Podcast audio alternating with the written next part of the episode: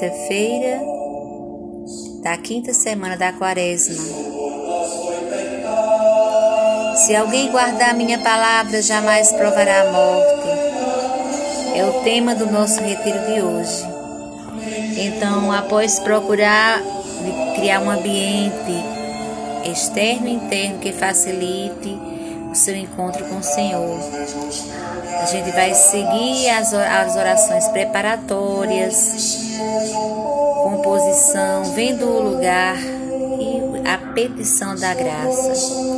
Então, como de costume, você vai é, fazer seu momento de oração, né? É, colocar uma música, acender uma velhinha. Cada um tem o seu jeito de falar com Deus, né? Uns é antes de dormir, outros é ao acordar, outros é à tardinha, como está sendo agora, né? Então cada um tem o seu jeito, o seu modo, a sua forma, o seu lugar e horário de fazer a hora santa. Nesse, no livrinho da quaresma tem algumas indicações, né? Então uma delas é preparar, sugere preparar um ambiente né? E a gente sabe que tem pessoas que já têm o seu altarzinho fixo em casa, né? Então, a petição da, da semana, a petição é a graça a ser pedida. Então, essa semana, estamos todos pedindo que o Senhor nos ajude a sermos instrumentos de paz, do diálogo e da unidade onde estivermos.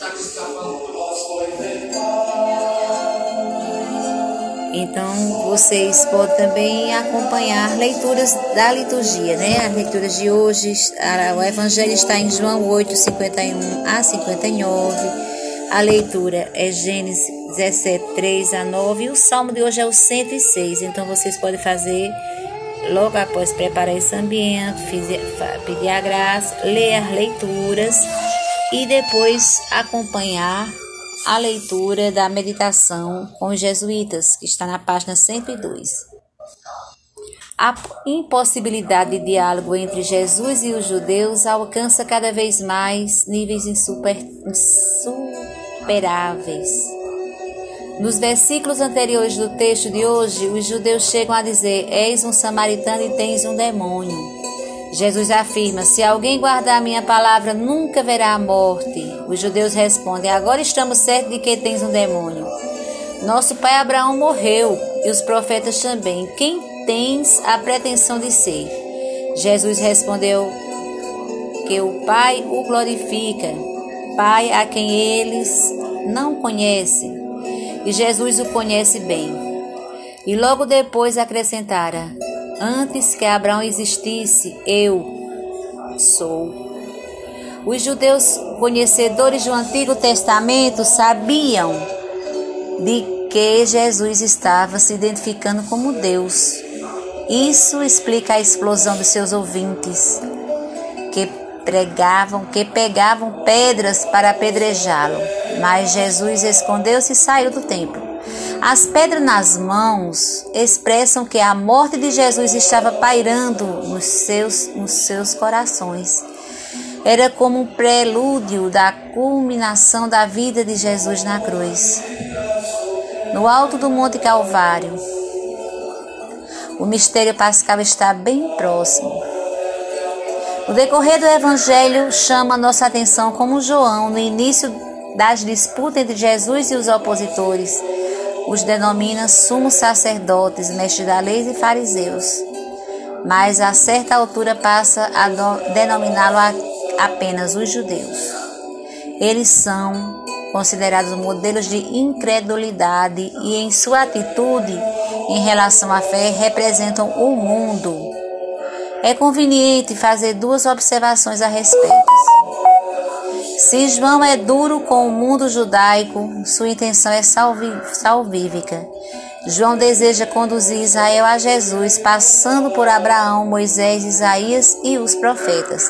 A segunda observação é mais importante. João conhece os fatos históricos e que o mundo do judaísmo recusou Jesus e a comunidade cristã.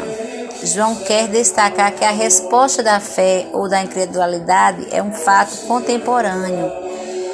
Em toda essa discussão entre Jesus e os seus opositores, o que está em jogo não é uma questão de linguagem, mas de sintonia. Por isso, Jesus não explica sua revelação, mas insiste em apontar a origem da incompreensão. A infidelidade é uma cegueira de espírito que impossibilita conhecer Jesus. O Deus dos judeus nada tem a ver com o Pai de nosso Senhor Jesus Cristo. A falta de sintonia impedia o diálogo. Nosso modo de rezar manifesta a imagem que temos de Deus. Então vejamos, né, se o nosso modo de rezar manifesta a imagem que temos de Deus.